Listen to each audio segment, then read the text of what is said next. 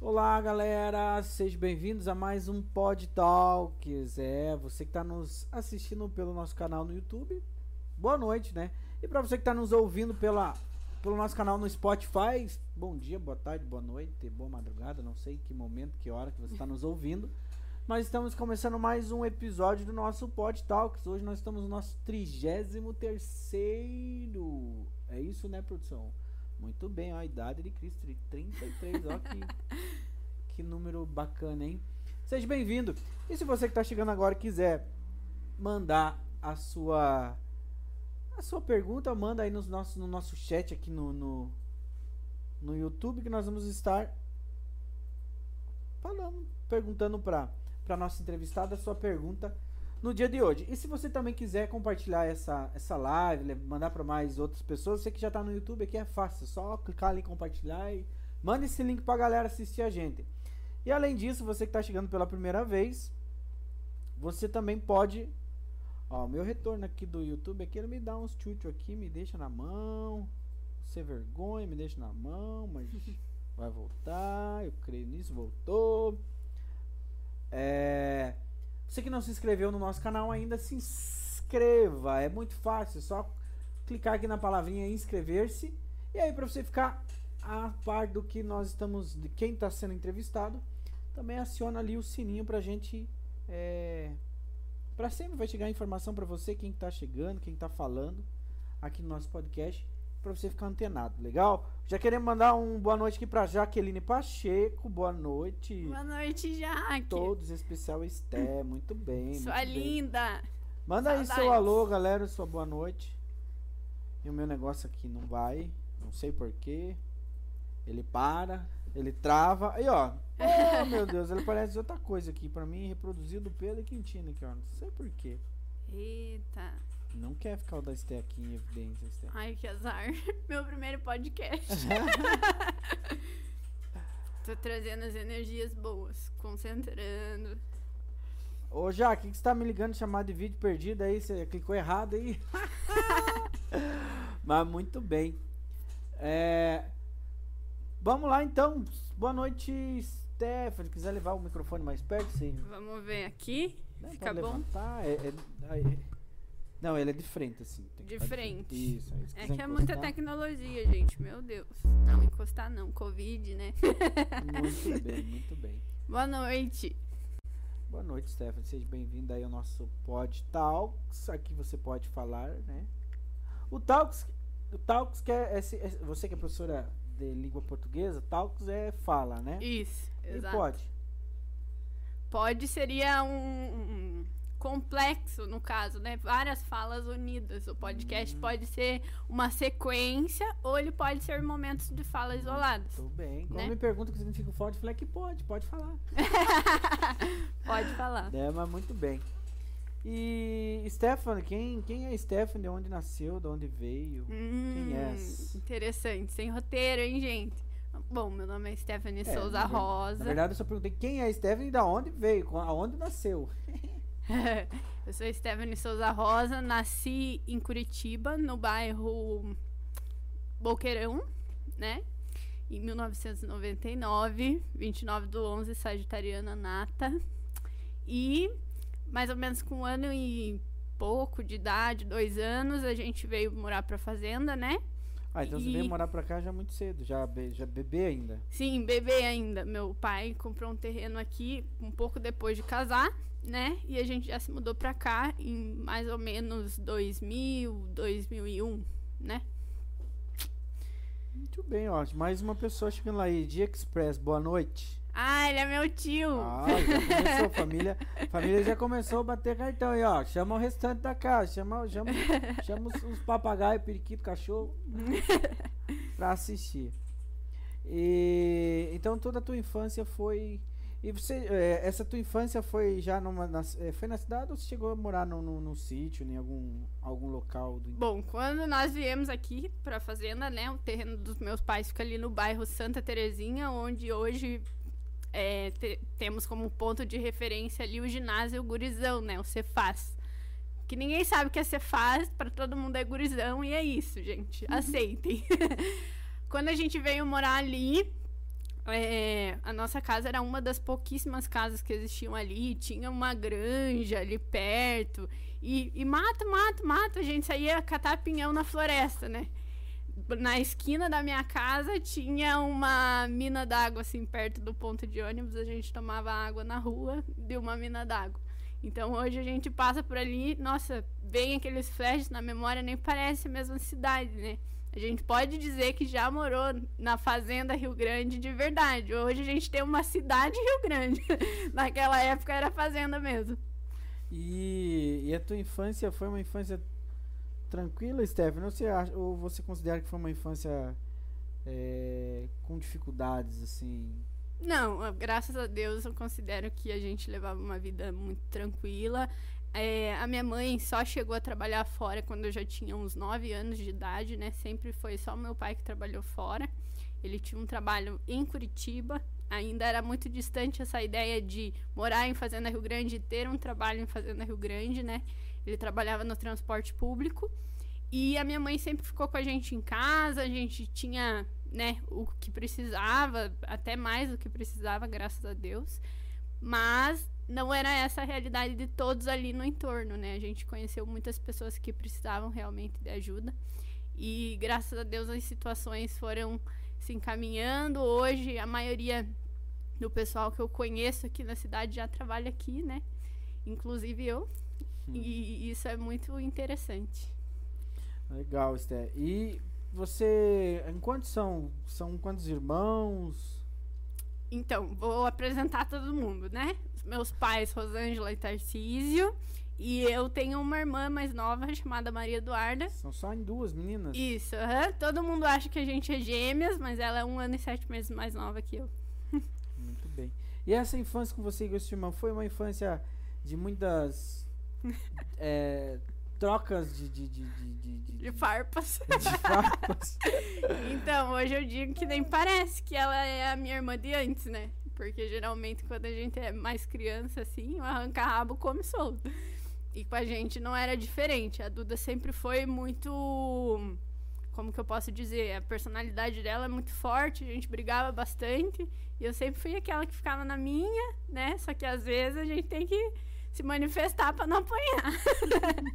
o fato da irmã mais nova bater na mais velha é meio complicado, né? Então, às vezes, a mãe separava e tudo mais, mas hoje, graças a Deus, a gente se dá muito bem. E você sempre foi uma aluna estudiosa? Olha, eu acredito que eu possa dizer que sim. Quando eu entrei na pré-escola, eu já sabia ler o básico, né? Já sabia escrever algumas coisas, já sabia as operações mais simples, tanto que eu tive um adiantamento para o primeiro ano, né? Naquela época ainda era possível fazer esse adiantamento. E desde então eu estudei muito, inclusive minha carreira profissional é, hoje se dá por conta de um concurso que eu ganhei na quarta série, então sempre fui aquela aluna que recebia o quadrinho, tinha uma nota boa, um boletim exemplar, né? Uma vez aconteceu que um professor de física substituto perdeu um trabalho meu e daí me deu uma nota vermelha. E eu fiquei muito triste. Minha mãe foi até na escola, tipo, reclamar. Você porque... era uma aluna exigente, você exigia de você mesmo. Sim, eu sempre tive um horário para estudar fora da escola, né?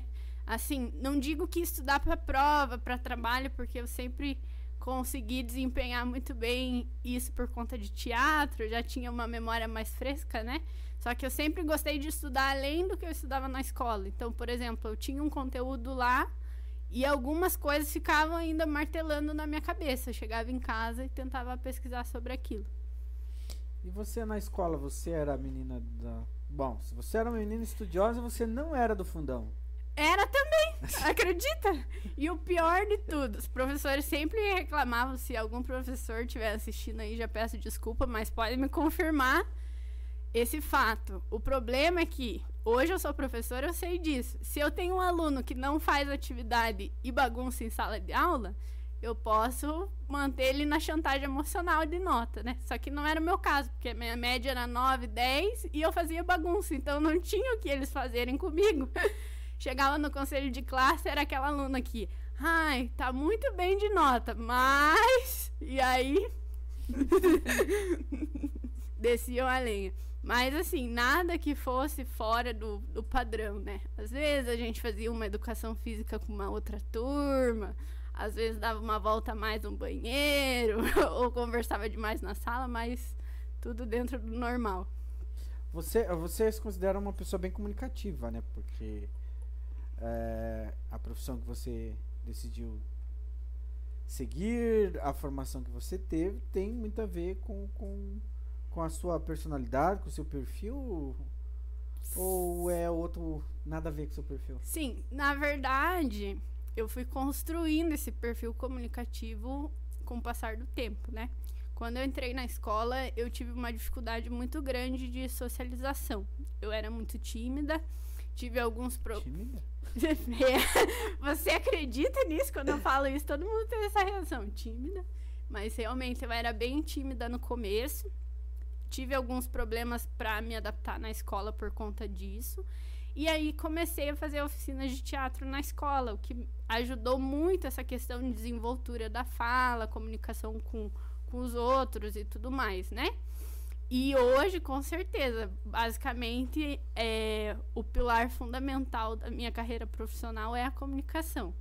Então, sou muito grata a esse momento em que eu entrei nessas oficinas, comecei a conhecer o teatro e isso desencadeou isso que já era minha personalidade, acredito que fosse, mas que estava ali escondidinho, só esperando o momento de aparecer, né? Hum. Boa noite, Tati Firmino. Boa noite. Tati, minha amiga também. É... Ó, orgulho da nossa menina, mas o, o, o perfil no, no, no, no, YouTube é Ataca com Orgulho. Quem que é essa? Não sei quem. Otaka. Tem uma bonequinha lá, olha, no, Ô, Otaka com orgulho aí, escreve pra nós quem é você. Se identifique, Se por identifique, favor. Porque a, a, a, as contas do YouTube, né? Cada um coloca o que quer, né? daí gente... é, Vanessa da Silva. Boa noite. O Everton Santana. Boa noite, o Everton Santana. Boa noite. o, é, quem, olha lá, ó. É...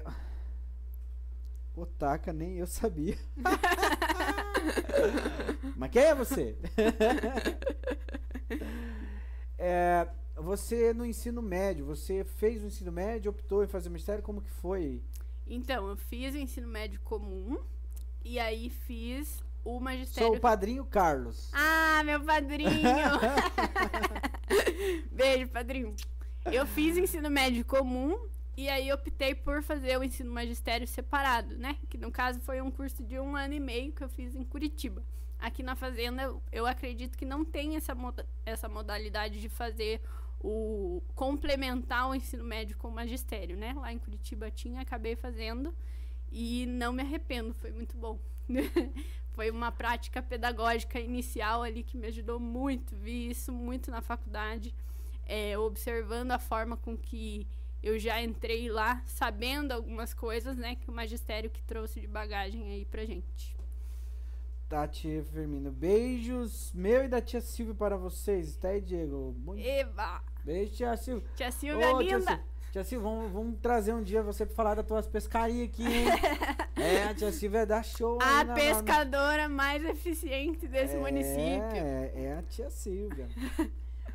Esse teu, essa tua vontade de lecionar, é, como você fez o ensino médio, fez magistério ali, isso vem desde pequeno, Esté? Você Muito. sempre admirou essa, essa, essa profissão do professor, de ensinar isso? Olha, vou contar o complexo da carreira profissional. Quando eu era criança, eu tive muitos problemas de saúde. E eu tinha uma médica, minha pediatra, a doutora Carla, que era assim, o exemplo de pessoa que eu queria ser por ela cuidar muito bem de mim, por eu ter muito con contato com ela e tudo mais. E aí, na minha cabeça, eu seria pediatra. A minha primeira profissão dos sonhos foi ser pediatra. Porém, quando eu descobri que para ser pediatra específica de crianças, né, eu precisava estudar toda a medicina, aí eu larguei os bets. Teve uma época que eu quis ser arquiteta, porque gostava muito de desenho de planta de casa, enfim, essas coisas. Mas quando descobri a parte técnica, também abandonei. E aí houve um, um aniversário meu, acredito que quando eu tinha mais ou menos uns 8, 9 anos, eu ganhei uma lousa grande, daquelas verde que você compra para criança escrever com giz em casa mesmo. E quando eu ganhei aquilo, foi tipo a estrelinha dos meus olhos, né? Eu pendurava ela na parede, chamava minha irmã, meu primo e começava a explicar coisas às vezes que eram, né, para minha faixa etária que eu tinha aprendido na escola, começava a explicar para eles e eles entendiam. E aquilo fez com que eu percebesse que eu tinha alguma dinâmica ali dentro de mim que poderia me favorecer nessa área. O que foi amadurecendo com o passar do tempo, né? E a gente acabou optando aí pelo curso de letras português e inglês depois. Felipe Matoso, beijo para Esté, essa pessoa incrível. Felipe, Aline, beijo para vocês. Muito bem. É, e aí começou, como que foi o desenrolar aí quando se concluiu teus estudos no, no, na, na escola pública e aí você foi para a faculdade e a tua faculdade você conseguiu como bolsa, que, bolsa como que não, teve Uhum. que pagar, os pais teve que ajudar. Vou, vou como que foi contar tua- como que foi o desenrolar da carruagem. Olha, senta que lá vem a história. Como o podcast é aqui para a cidade, né, de Fazenda Rio Grande, acredito que tenha muita gente assistindo aí do município. É, eu fiz metade da trajetória do Fundamental 2 no Cunha Pereira e o restante eu fiz no Abílio, que era uma escola nova na época, né? Eu fui estudar lá no primeiro ano. Então fui transferida do Cunha para quando é, inauguraram o Abílio. E aí fiz o meu ensino médio todo lá, só que como a gente sabe, quando uma escola é nova, nem sempre ela tem a organização desejada para os alunos, né? E aí fiz o ensino médio bem conturbado, aula de física eu quase não tive, para dizer bem a verdade, não fiz cursinho. A única coisa que eu acreditava ser um diferencial no meu ensino médio é que eu fiz estágio, né? Na Secretaria de Cultura, que na época era um departamento ainda. Mas foi um- uma vivência que acrescentou muito aí nessa questão de escolha de curso e tudo mais, porque na época é, o diretor de cultura era o Diego Gouveia. e como a gente já tinha alguma alguma amizade ali por conta da igreja, a gente fazia alguns projetos juntos, né? Surgiu uma vaga de estágio para a área de contação de história. E eu já fazia isso num projeto voluntário, né? A Pastoral da Criança, que foi fundado lá pela doutora Zilda Arnes e tal, tem uma parceria com, com a nossa religião lá. É, as reuniões acontecem geralmente em barracões de igreja e tudo mais, e eu fazia esse trabalho com contação de história. Foi que consegui o estágio, e dentro desse estágio eu conheci muitas pessoas que tinham a carreira que eu gostaria de ter. Só que eu não sabia qual era o trajeto para aquilo, né? Eu sabia que queria continuar ali naquela área de literatura, contação de história, mas não sabia como construir um perfil profissional dentro daquilo. E aí conheci muitas pessoas formadas em letras, em teatro, artes cênicas, né? E aí e optei pelo curso de letras português e inglês, porque sempre gostei muito das duas línguas, queria aprofundar mais estudo nisso. E dentro desse curso, é, só optei por literatura, né? Mas isso é mais pra frente. Pra fa- entrar na, na faculdade, eu tinha um sonho desde muito criança que era estudar na PUC, né? Quando eu ia fazer meus tratamentos de saúde lá no centro, eu sempre passava por ali, via aquele, aquela, aquele quarteirão, né, que é gigante, e achava incrível. E, na verdade, de começo eu nem sabia que aquilo era uma faculdade, né? Eu só passava e queria entrar ali. E aí, no ensino médio, houve um dia que a gente fez uma visita, né? Dessas visitas que o- a universidade oferece para conversar com o terceirão, né? Para ofertar os cursos e tudo mais. Fui no Planeta PUC, gostei muito da grade do curso de letras, me apaixonei, pensei, não, é isso que eu quero. Só que a PUC é uma, um- uma universidade privada, né? E aí eu já sabia que ou eu tinha que ter uma nota muito alta no Enem, ou eu tinha que ir muito bem no vestibular da PUC. Chegou no dia do Enem, eu tive uma crise de enxaqueca, mas estava mal, muito mal mesmo. Fui No primeiro dia eu consegui fazer metade dos cadernos, daí a outra metade a gente foi daquele jeito, né? E no outro dia fiz redação, fui muito bem na redação, mas como naquele primeiro dia não estava muito bem, é, tive uma nota não tão boa quanto eu esperava. E, como a gente sabe, no Brasil é assim: vai bem no Enem, bem. Se não for, sinto muito, adeus histórico escolar brilhante, né? Não uhum. adianta nada no, no final das contas. Aí, beleza. Me inscrevi no, no vestibular da PUC. Era no dia do casamento de uma prima minha que eu amava. Tinha ajudado a fazer todos os trâmites de convite aqui pro pessoal, porque ela era de São Paulo, então a gente Tava organizando a família para ir no casamento e tudo mais. Foi uma escolha muito difícil. Mas beleza, minha família inteira foi pro casamento e eu fiquei para fazer o vestibular. No dia rolou um tiroteio ali atrás, foi bem tranquilo, graças a Deus. E consegui uma nota muito boa no vestibular, fiquei em terceiro lugar. É, porque ali eles fazem uma média do curso, né? Então eu fiquei em terceiro lugar das pessoas que fizeram vestibular para o meu curso. E aí consegui uma bolsa de 50%. Foi o que fez com que eu conseguisse ingressar, mesmo pagando 50%, era uma porcentagem alta, mas graças a Deus meus pais sempre me ajudaram. Em algum momento você passou alguma dificuldade, assim, algo que, que você nunca esquece? Punk, com certeza, né? É, quando eu entrei no curso, a gente já sente aquele baque de vir de escola pública, né? Eu tinha colegas de, de turma que estudaram no Medianeira e eu tava vindo do Abílio. Não tinha aula de física, então era assim, bem desproporcional. Inclusive, fiz, é, é, conheci muitos órgãos ali dentro da instituição que davam suporte para esses alunos, né? Para mim, que estava vindo de escola pública, foi muito bom. Não tenho que reclamar em relação a isso. Mas a questão financeira sempre pesa, né? Eu sempre fui estagiária nesse período que eu ingressei na faculdade, até mais ou menos o terceiro ano de curso eu era estagiária. Então eu não conseguia pagar sozinha, meus pais tinham que me ajudar. E teve uma época que o meu pai trabalhou a vida inteira em uma empresa só. E um pouquinho antes dele se aposentar, a empresa mandou ele embora por corte de gastos, né? E aí ele ficou esse tempo parado em casa e foi quando apertou, assim. Não vou dizer que a gente passou muita dificuldade, porque não. A gente entende o lugar de privilégio que a gente tem em relação a muitas outras pessoas. Mas era aquele caso, assim, de ir com o básico de passagem, um lanchinho para comer e isso, né? O que a gente sabe que às vezes não é o suficiente para você ter um bom rendimento. Mas sempre foquei é, tinha dias que eu passava o dia todo lá na PUC, é, mesmo com, com pouco lanche e tal. Então, foi um momento assim que a gente realmente via que aquilo era o sonho da gente, porque a gente lutava com unhas e dentes. E é um, uma experiência assim que só você passa e só você sabe o quanto aquilo interfere na pessoa que você é depois, né?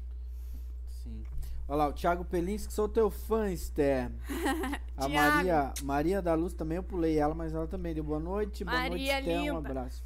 E a Jaque tem uma perguntinha. Diga, Jaque. O que você, de, o que você acha dessa nova fase do ensino médio que irá ser, ser implantada no próximo, no próximo ano, nos próximos então, na verdade, eu estou estudando ainda esse documento novo que saiu por aí porque a minha licenciatura ela se aplica ao ensino médio também, né? Ensino fundamental 2 e médio. Então isso com certeza vai me afetar aí nos próximos anos de trabalho.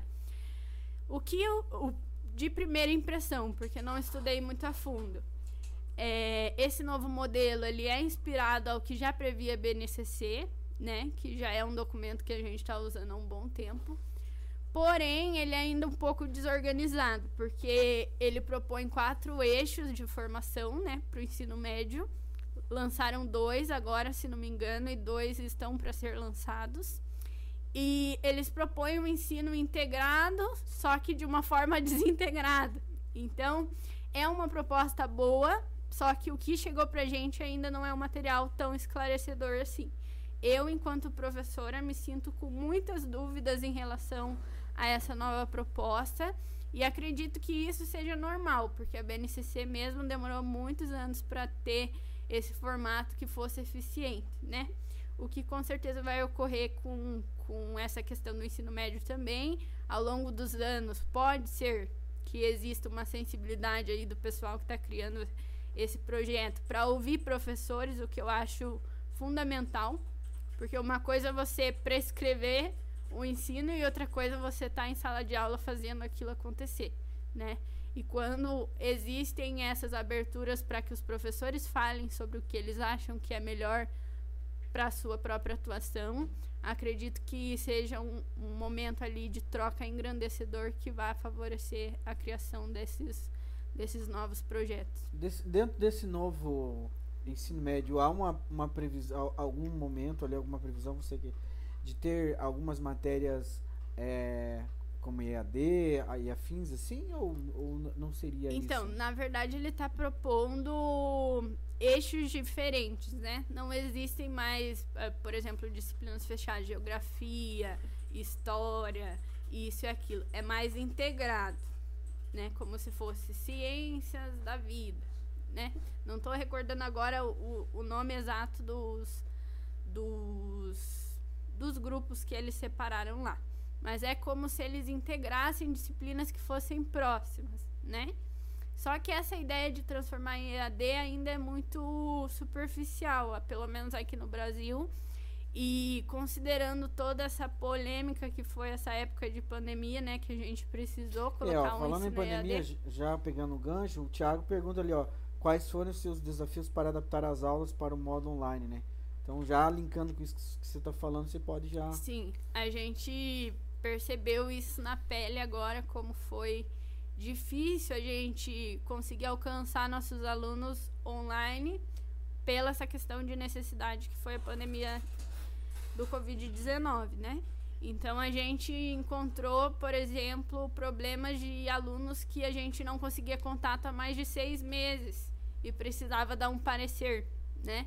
A gente sabe que o ensino hoje funciona trimestral, às vezes a gente não tinha retorno em seis meses. Isso faz com que o aluno esteja totalmente disperso daquilo que a gente está propondo. É, a gente tinha as aulas online em alguns momentos no, pelo Google Classroom e de uma turma de 35 tinha 15, tinha 10 às vezes. Então a gente percebe o quanto isso tem que ser reformulado para entrar em vigência legal, né? A gente sabe que existem muitos países em que isso poderia funcionar bem. É, alguns estados do Brasil também poderiam atender as demandas para isso. Por exemplo, Santa Catarina já tem uma uma outra perspectiva de ensino, né? Muitas escolas já trabalham com tablets, coisas assim, mais tecnológicas. Mas a gente sabe que está muito longe de atingir 100% da população, né? Até nesse sistema que a gente já usa, muita gente fica à margem. Por exemplo, é, quando a gente pensa nas, nas comunidades indígenas, em como que funciona o ensino nessas comunidades, a gente já vê o quanto o nosso próprio sistema de ensino já não alcança, né? E como que a gente vai criar uma coisa que esteja acima disso antes de conseguir totalidade de atendimento em um que já está implantado há quantos anos, né? Ter uma coisa para se pensar. Esther, você tá, é, você ainda é, vamos dizer assim, é, não novinha no ramo, mas é você é, é um, vem assim uma nova geração de professores, né? Sou uma profissional mirim. É, você está vindo de uma nova geração.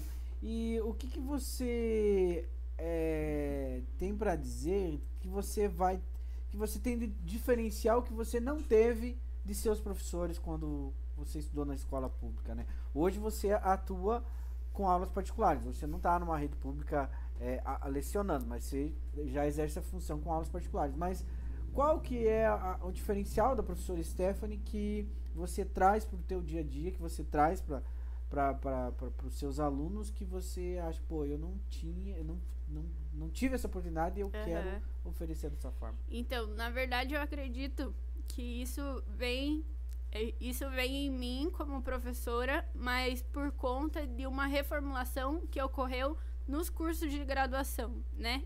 Pelo menos falando especificamente da minha área de letras, português e inglês, é, dentro da própria universidade eu já tive a oportunidade de propor regências em turmas de escolas padrão, né, públicas, com acompanhamento de professores da universidade, o que foi muito bacana, porque a gente tinha essas experiências e não se sentia totalmente perdido ali. A gente sabe que quando a gente sai formado da faculdade, aquilo não faz com que você seja um bom professor.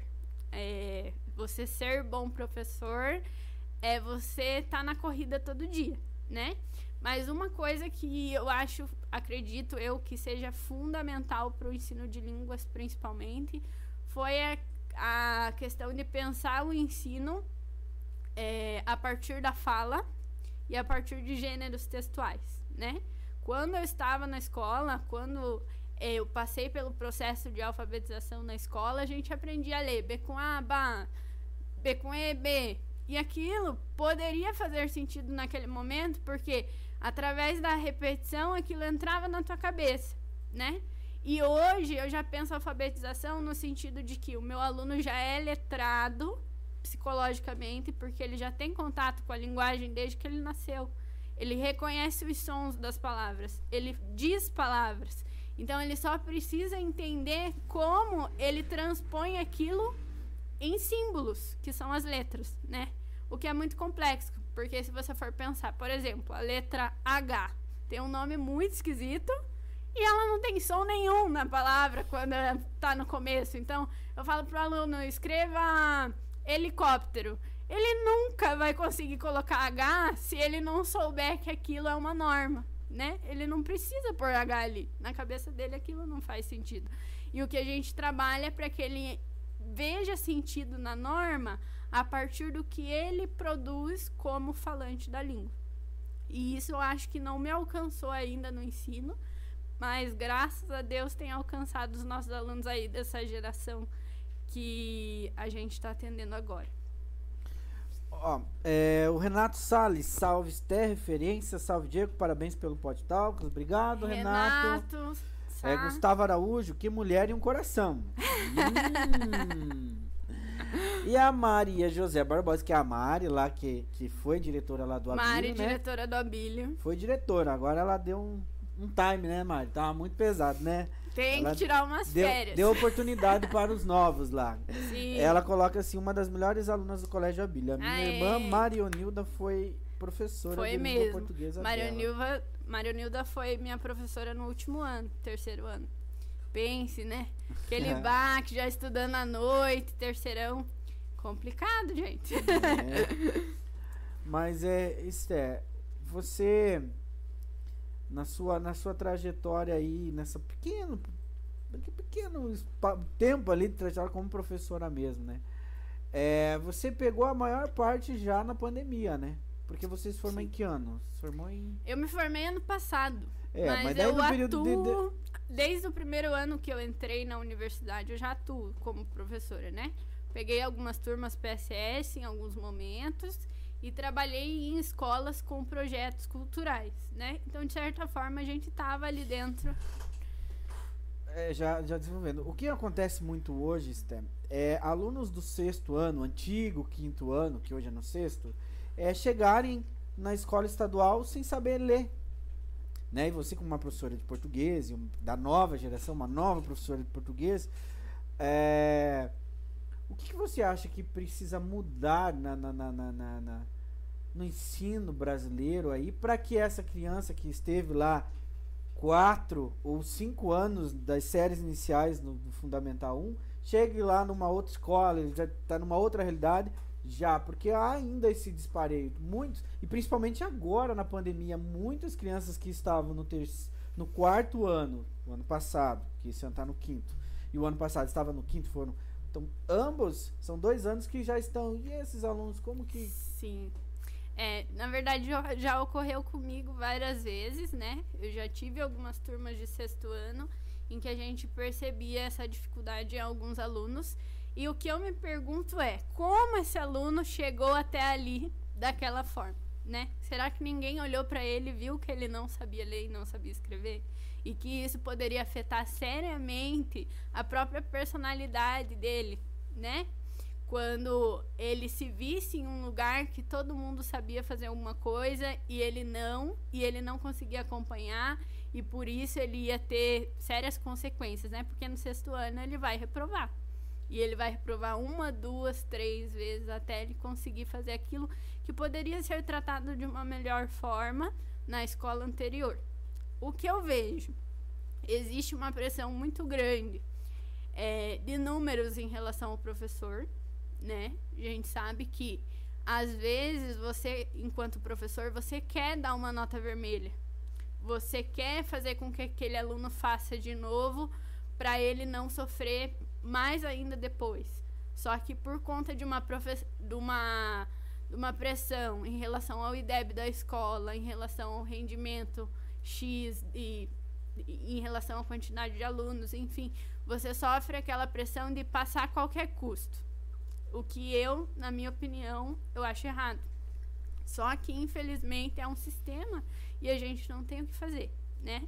Muitas vezes lá no ensino fundamental, se existisse esse olhar mais cauteloso em relação ao aluno, de pegar ele, olhar no individual, perceber essa dificuldade, encaminhar, né, para um terceiro, para um grupo de apoio, que seja, para uma equipe pedagógica, enfim, e que aquilo fosse tratado ali, não chegaria ao extremo de no sexto ano ele não saber ler e escrever. Então seria um apoio que ne fosse necessário lá na fase de alfabetização. Ok, acabou o ano de alfabetização, quem aprendeu, quem não aprendeu. O que, que a gente vai fazer? A gente vai dar aulas extras no segundo ano para esses alunos, para até o final do ano eles conseguirem. A gente vai ter um grupo de apoio, a gente vai. Enfim, a gente poderia criar esse apoio anterior para que depois aquilo não afetasse o aluno tanto, né? Porque o aluno, ele não se sente bem não sabendo ler e escrever. O aluno nunca vai se sentir diferente de uma maneira positiva em relação a isso, né? Ele vai sofrer e isso pode fazer com que ele inclusive desista dos estudos, né? Que chegue lá num oitavo, nono ano, ele se perceba muito mais velho do que a faixa etária dele e, sei lá, larga os bets, como a gente diz aqui em Curitiba, né? E isso a gente não vai poder tratar ele depois. É interessante que a gente faça esse tratamento precoce, né? Antes. E você, Esté, já, já ensinou a ler escrever alguma pessoa já adulta, idosa, alguma coisa assim? Já, já passou por alguma experiência dessa forma? Então, ainda não tive essa experiência, mas espero muito ter porque eu tenho uma avó que mora em São Paulo que ela estudou um tempo depois de adulta já, mas não conseguiu a efetividade na, na leitura escrita, né? Porém, eu tenho muito pouco contato com ela. Eu vejo ela uma, duas vezes por ano e são assim dias. Então, não posso dizer que poderia ensinar ela nesses dias, né? Caso eu tivesse a oportunidade de ir morar em São Paulo, conseguiria fazer isso. Aqui, eu tenho o meu avô que nunca foi para a escola, Manuel Hernandes. Ele aprendeu a ler e escrever em cartilha, né? E em casa com a mãe dele. E a gente tem algumas conversas em relação à norma da língua portuguesa, né? Eu consigo auxiliar ali em pontuação, em algumas questões. Às vezes ele fala, ah, encontrei tal palavra, o que que significa? O que que é sinônimo disso? O que que é antônimo daquilo? Então a gente consegue essa troca. Mas eu nunca tive experiência com EJA e coisa parecida. Eu acho muito interessante. Já trabalhei com mediação de leitura para esse público, mas para efetivamente na alfabetização não. E você, ó, desde os dos, desde os primórdios, eu ia falar, mas há muitos, há muitos anos, anos, anos, anos, anos, anos atrás, o professor tinha em sala de aula para lecionar o giz, o apagador e o quadro negro. Passou anos, anos, luz, anos, luz e o professor continua com o giz, o apagador e o quadro negro. E uma TV laranja. E uma TV laranja. em algumas, né? Só que agora com a pandemia, do nada já está aparecendo outras ferramentas, né? É, o que, que você, como professora da nova geração, sonha assim, em ter numa sala de aula pública é, ferramentas para te auxiliar a, a ensinar alunos? Olha, eu digo que eu não sonho, já é uma realidade, porque eu já vi isso numa escola pública, eu achei incrível e preciso compartilhar. É, mais ou menos no terceiro semestre da faculdade, eu acho, eu fiz é, estágio supervisionado numa escola no bairro Uberaba, chamada São Paulo Apóstolo. E quando eu cheguei lá, eu fui nessa perspectiva, né? A gente fez o plano de aula, tudo antes, porque a gente faz antes. Chegou lá, eu encontrei uma escola padrão particular. Eu entrava nas salas, todas as salas tinham projetor, todas as salas tinham tela.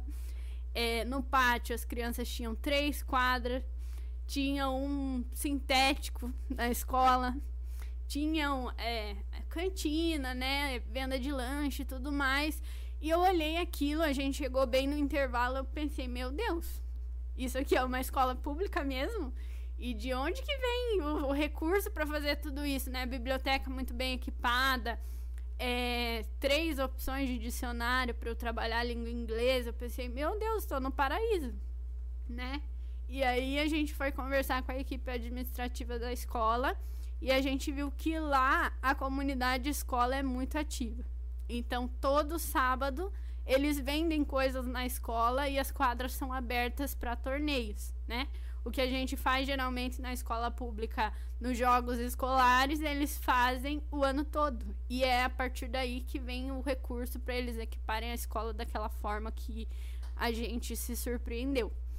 Então, desde que eu conheci essa escola, eu pensei que aquilo poderia ser possível em todas as escolas, né?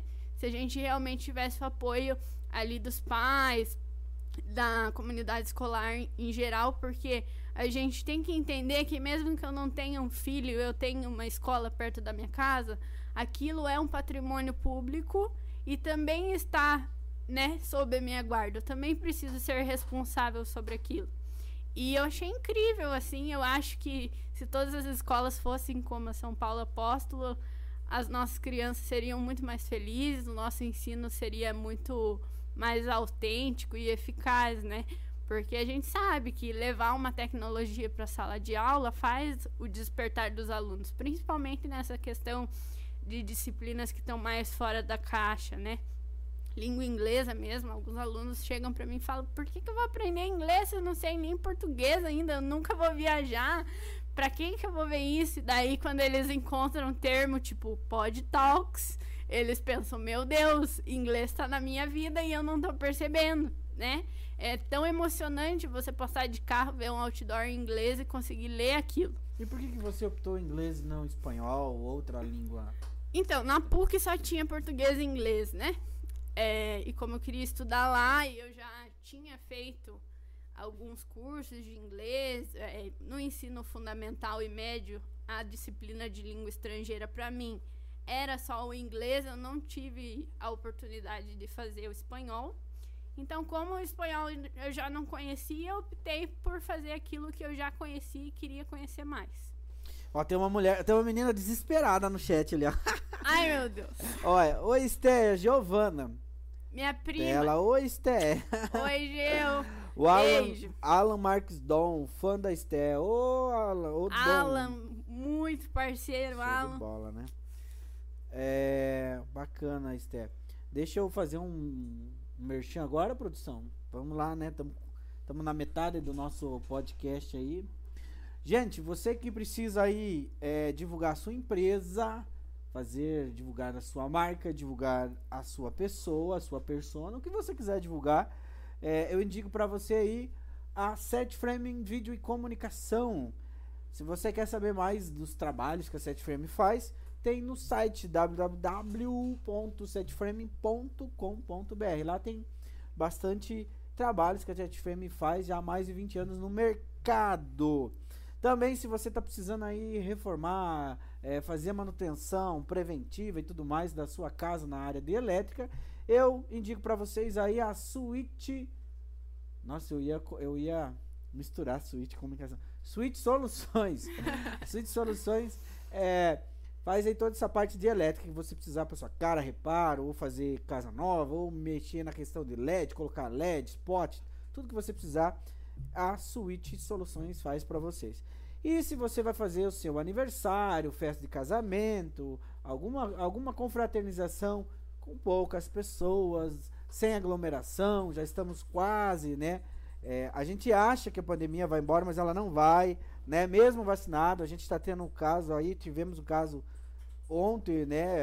É, hoje mesmo aí de um artista nacional que tomou as duas doses lá em março, estava tudo e chegou a falecer por causa do Covid, né? Então a gente acha que a pandemia vai embora, mas mesmo temos que vacinar, temos. Mas também temos que não deixar de, de, de se confraternizar, né? Vem uma, temos que viver. Então, se você precisar aí de é, uma empresa nesse ramo, som e sonorização, é som